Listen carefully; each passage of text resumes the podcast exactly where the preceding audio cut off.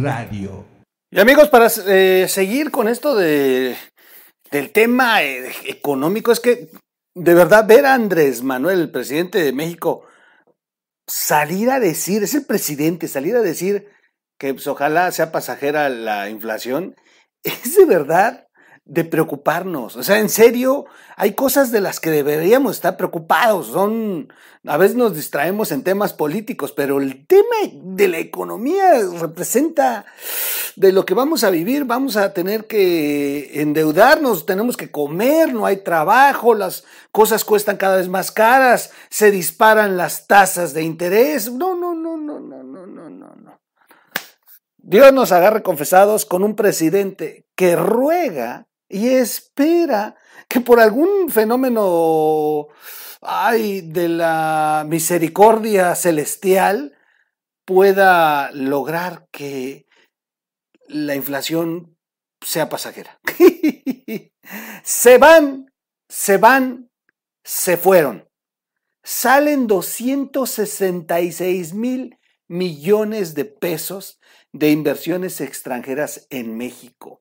No, no, no, no, de verdad me da terror estar leyendo esta nota.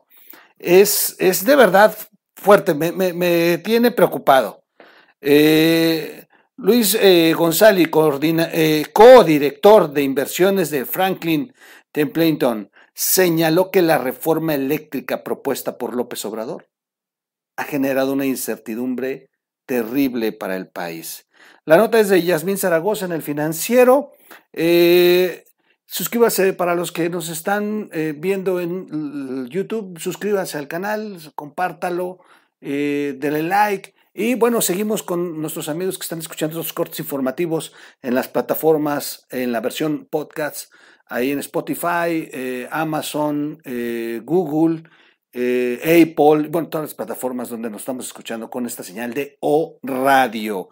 De enero al primero de noviembre del 2021 han salido de México 266 mil millones de pesos de inversión extranjera. Esto es, esto es brutal, impulsados por una política monetaria conservadora, alta inflación y por iniciativas de reformas como la energética que genera incertidumbre en el país. Al presentar las perspectivas económicas sobre el mercado mexicano, Luis González, el codirector de, eh, inversionistas eh, de Franklin Templeton, reveló, hay riesgos internos, hay ruido político que hace que el extranjero no vea tan positivo al país.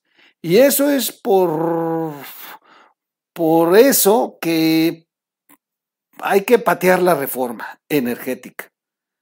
Eh, por eso la han aplazado hasta el 2022, porque se dieron cuenta que hay, eh, hay efectos negativos en la economía y es un muy mal momento y por eso han aplazado a opinión de eh, este experto. Aunque es bueno, genera incertidumbre y eso, bueno, eso al inversionista no le gusta, dice. Pues sí, porque no está eh, desechada, solamente está aplazada. González indicó que en los últimos dos años México es el país en el mundo que más flujos de inversión extranjera ha perdido. Teníamos la idea que si Banjico subía las tasas se podía detener un poco la salida de extranjeros, pero eso no ha pasado. probablemente lo que podría detenerlos es un bajico más agresivo, un poco apelar a la ambición del extranjero con, con, tasas que pueda balancear los riesgos internos del país, agregó. Aclaró que si Banjico se vuelve más atractivo con una política monetaria más agresiva y eleva las tasas de interés interbancaria, eh, probablemente eso haga que los extranjeros lo consideren suficiente para exponer para exponerse a los riesgos políticos de México y a las locuras de nuestro presidente. En contraste, lo que sí podría ocasionar una salida abrupta de capitales es su escenario más negativo, que es que se apruebe la reforma eléctrica, aunado a una espiral inflacionaria por arriba del 6.5%, que el crecimiento económico del país sea menor al 5.5%, y al menos dos calificadoras bajen el grado de inversión del país, cosa que no está muy lejano de suceder. O sea, los síntomas están dados en el país.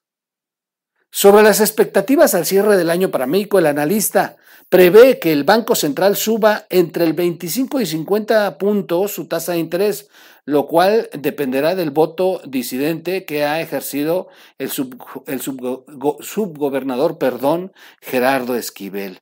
En cuanto a la inflación, dijo que podría cerrar en 6.2% y pese a los esfuerzos de, de Banjico, persistiría hasta los primeros meses del 2022, cuando se esperan, se esperan ver estas disminuciones. Luis González apuntó a que la diferencia de Estados Unidos, cuya inflación se da por la compra de productos duraderos, en México la inflación es resultado del aumento de las mercancías alimentarias como tomate, huevo, chile que al ser la principal materia prima de los productos ya procesados como los enlatados, no pueden evitar que las mercancías sigan subiendo. Y es que de verdad, cuando en Estados Unidos, ya no lo han dicho todos los economistas, cuando en Estados Unidos les da gripa, a nosotros nos da pulmonía.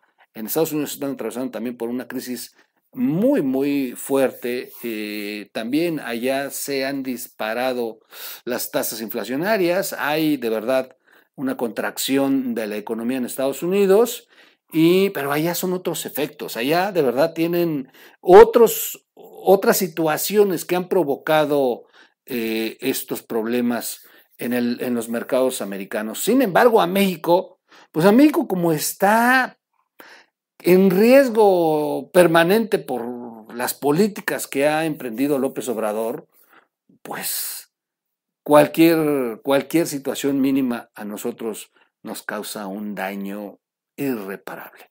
Así que bueno, vamos a, vamos a estar como obrador, esperando y rogando que sea pasajero. Híjole. Cuídense mucho. Mi recomendación, y no soy economista, eh, no se endeude.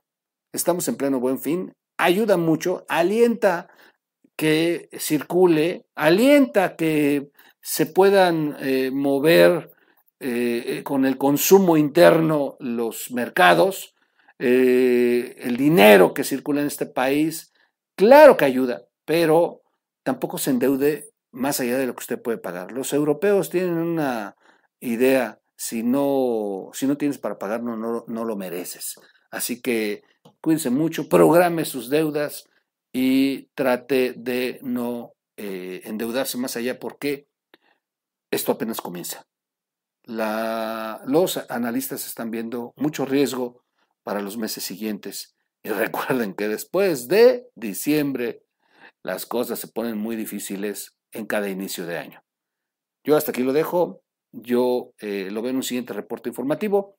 No se les olvide ver La Caminera con Fernando Galindo a las 9 de la noche. Y, y vamos a tener más notas. Tenemos unas notas muy, muy, muy, muy buenas. No se, no se lo pierdan. Soy su amigo Miguel Quintana el Troll. Gracias, suscríbase y síganos eh, como radio en las plataformas de podcast. Los veo en un siguiente audio. Vámonos. Vámonos, dije.